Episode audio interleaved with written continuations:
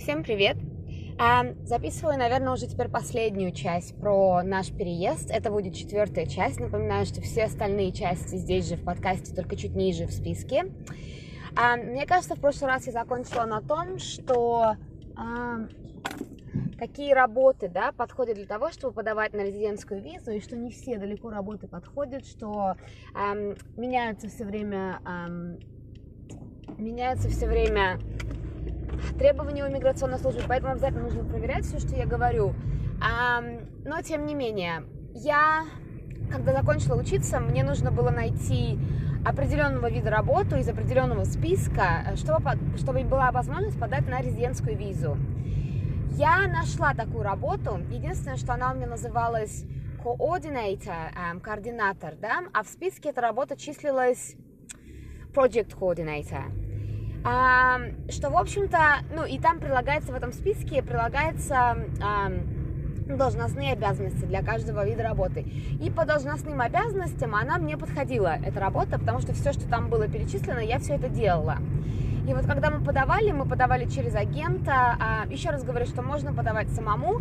Единственное, что может быть, если у вас совсем вот простой кейс, да, когда совершенно точно работа, вот прям точно, вот если у меня прям была бы работа Project Coordinator, наверное, тогда мне можно было, нам можно было подавать самим. Он, агент, помог нам это вот сформулировать, да, для иммиграции, ну, не объяснение, а как бы доказательство объяснения того, что ну, действительно, эта работа, которую я делаю, она вот попадает в этот список, она попадает под это описание.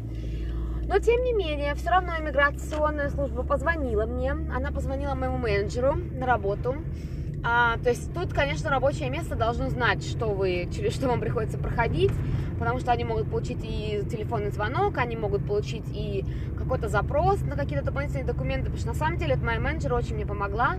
Она э, собирала там довольно-таки увесистую кучу документов э, от организации. Там еще, вот знаете, если когда ты подаешь на резидентскую визу, организации нужно доказать, что они не смогли найти на это место новозеландца. Единственное, я не знаю, во всех ли случаях или в каких-то определенных, может быть, если вот у вас работа из одного списка, может быть, там это не надо, да, а работа из другого списка, вот тогда это требуется. Я знаю, что на мою работу точно требовалось, но обычно это доказывается как, да? Если был честный отбор, а, когда люди подавали резюме, когда было объявление о работе, да, потом ты проходил интервью, потом тебя делали, а, проверяли твоих рефери, то есть тогда это, это легко доказать, да, той организации. Вот нам нужны были такие а, как бы умения, и вот этот человек этими умениями владел. Он в честном интервью победил всех своих остальных, остальных конкурентов, претендентов на это место, и мы на, взяли его на работу. То есть это не какое-то такое что-то сложное, что надо доказывать, что во всей Новой Зеландии нет никого, кто мог бы эту работу делать. Нет, конечно. Все это все реально. Но организация твоя, компания, она должна, конечно, поддерживать тебя в этом всем, и знать, что ты через этот процесс проходишь. Так вот, они позвонили из иммиграционной, из иммиграционной службы э, мне на работу. Сначала разговаривали с своим менеджером, ну вот спрашивая, да, что я делаю, я уже, честно говоря, не помню, что там они у нее спрашивали. И потом они переключились на меня и со мной еще довольно-таки долго по телефону разговаривали. Где, опять же, вот этот человек, кто со мной разговаривал за миграцией, он вот абсолютно точно держал в руках это описание этой работы и по пунктикам, по каждому пунктику меня спрашивал, а вот это ты делаешь, а вот это ты делаешь, а вот это, а вот этот пункт, как ты в своей работе делаешь, да? То есть вот у нас был такой очень подробный э, разговор. Как, я, кстати, не ожидала, что они мне позвонят, но тем не менее но, тем не менее, поговорить с ними смогла, конечно же. А потом наше заявление. Вот не у всех бывает все быстро и просто за полтора месяца. Там, я знаю, совершенно часто бывают случаи, когда вот это заявление ты подаешь на резидентскую визу, и оно рассматривается очень-очень быстро, за полтора месяца, даже за два, хотя я сейчас по срокам тоже не знаю. Наше заявление там зависло, может быть, месяцев на восемь. У меня э, был приятель, есть приятель, он э, менеджер в иммиграционной службе, а менеджер отдела, я даже не помню какого, но одного из отделов, он мне рассказывал, что есть э, рандомный выбор. Вот есть у них список стран, которые, к сожалению, относятся к большому риску. Ну и вот Россия, опять же, к сожалению, э, тоже относится э, к этому списку. К этому, к этому списку стран с повышенным риском повышенным риском, ну, наверное, на подделке документов или вообще, потому что, наверное, большая преступность, что ли, я даже не знаю, с чем это связано, если честно, а, коррупция, может быть, в стране. Я вот не знаю, как они выработали этот список, но некоторые документы, вот некоторые совершенно рандомно выбирают некоторое количество заявлений из этой страны, и проходят их, а, проводят их через какой-то еще дополнительный чек, который этот дополнительный чек даже не делает не иммиграционная служба, они нанимают какую-то external, то есть как бы внешнюю организацию, чтобы это сделать. И вот наше заявление, э, удача, попало вот в этот вот рандомный отбор, и наши где-то там вот дополнительно проверяли. Но через 8 или 7 месяцев, я уже теперь не помню, все благополучно разрешилось, к счастью, все они нам признали, э, не признали, а отдали резидентскую визу, и все. И с этого времени у тебя начинается а, доступ к медицинской помощи, да, бесплатной. В общем-то, доступ ко всему тому, к чему есть доступ у граждан Новой Зеландии. Единственное, вот тоже кто-то меня вчера в Инстаграме спрашивал а, про бесплатное образование, например, да, вот высшее образование в Новой Зеландии платное и для граждан, и для неграждан, для всех. А, единственное, что с этого года первый год а, бесплатно. А, но вот тут я не уверена, вот если у тебя просто резидентская виза, и ты вот только-только ее получил, будет ли у тебя доступ, вот, например, к такому, к такой услуге, да, к такому бесплатному образованию? А, может быть и нет.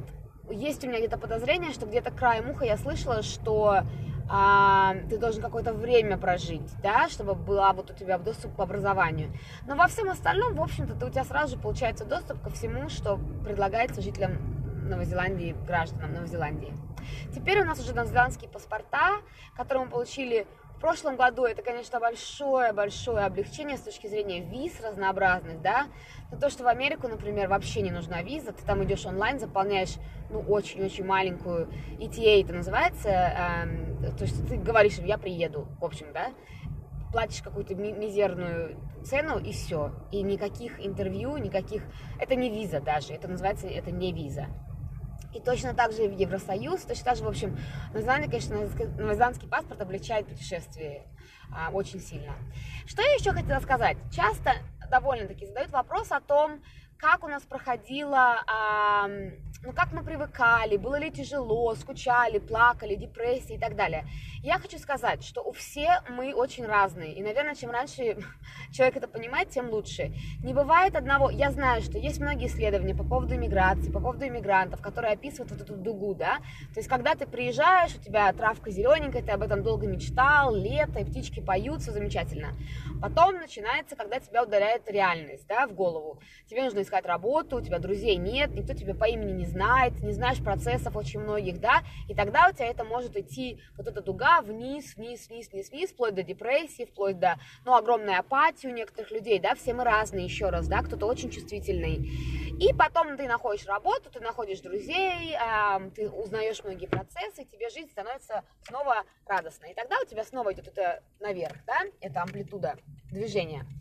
Вот я хочу вам сказать, у нас с мужем не было такого.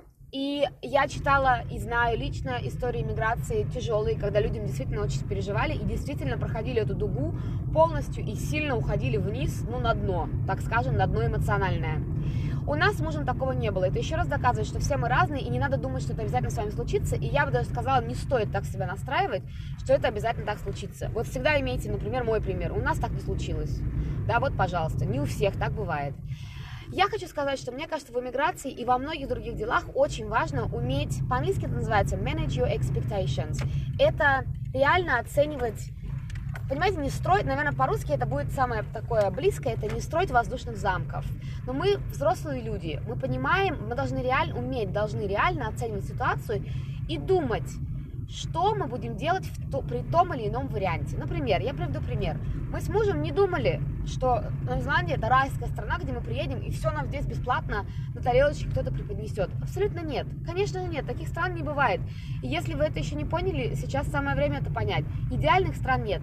Есть страны, где есть больше социальных проблем, есть страны, где их меньше, есть страны э, с большим количеством бедного населения, да, есть страны развитые, есть развивающиеся в каждой стране будут какие-то проблемы. Ну, просто они разные, и просто в какой-то больше, в какой-то меньше.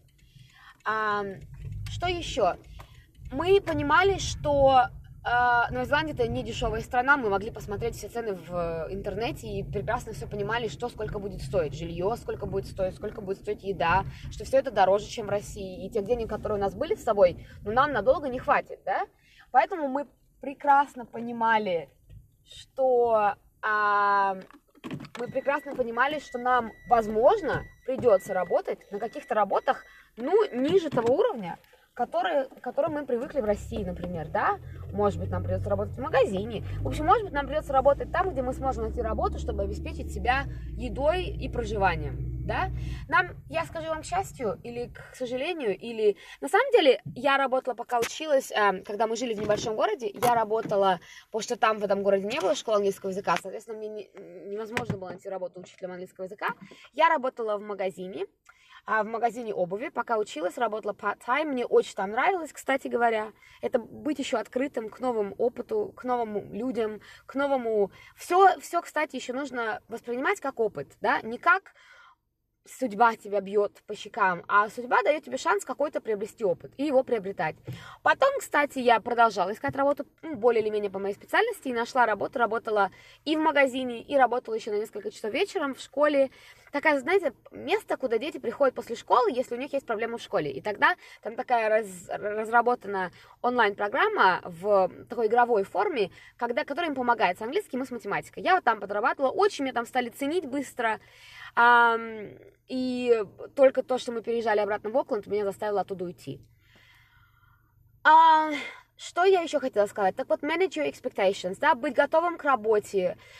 Мне кажется, что особенно если ты приезжаешь, например, с каким-то не очень английским, ну, это глупо строить такие замки воздушные, что тебя, ну, тут работодатели на куски разорвут. Нет, так не будет. Но надо быть реалистом и оценивать свои шансы реально. Надо строить планы, что ты можешь сделать, чтобы себе помочь. Может быть, какое-то волонтерство. Может быть, ты уже даже из России, если знаешь, что переезжаешь, начнешь подавать какие-то там заявления о приеме на работу. То есть вот это, это очень важный момент в эмиграции и вообще, мне кажется, в жизни. Вот уметь это делать. Не строить воздушных замков, но и при этом не принижать себя, а всегда мочь с каким, какими-то способами, знать способы, как себя из какой-то ситуации вывести на более, ну, на лучший уровень, например. И мне кажется, у нас это с мужем получилось. Мы были готовы к, реальной, к реальности, мы не ожидали а, рая на земле, а, и вообще мы не ожидали, что там кто-то здесь что-то должен, да, мы прекрасно понимали, что это мы переезжаем в Новую Зеландию, которая знать нас еще пока не знает, но при этом мы знали себе цену тоже. Мы знаем, что мы многое знаем и умеем. А мы только с благими намерениями, намерениями в эту страну приезжали, зная, что мы хотим работать, что мы хотим а, платить здесь налоги и, в общем-то, делать все, чтобы только привносить в это общество, а не забирать.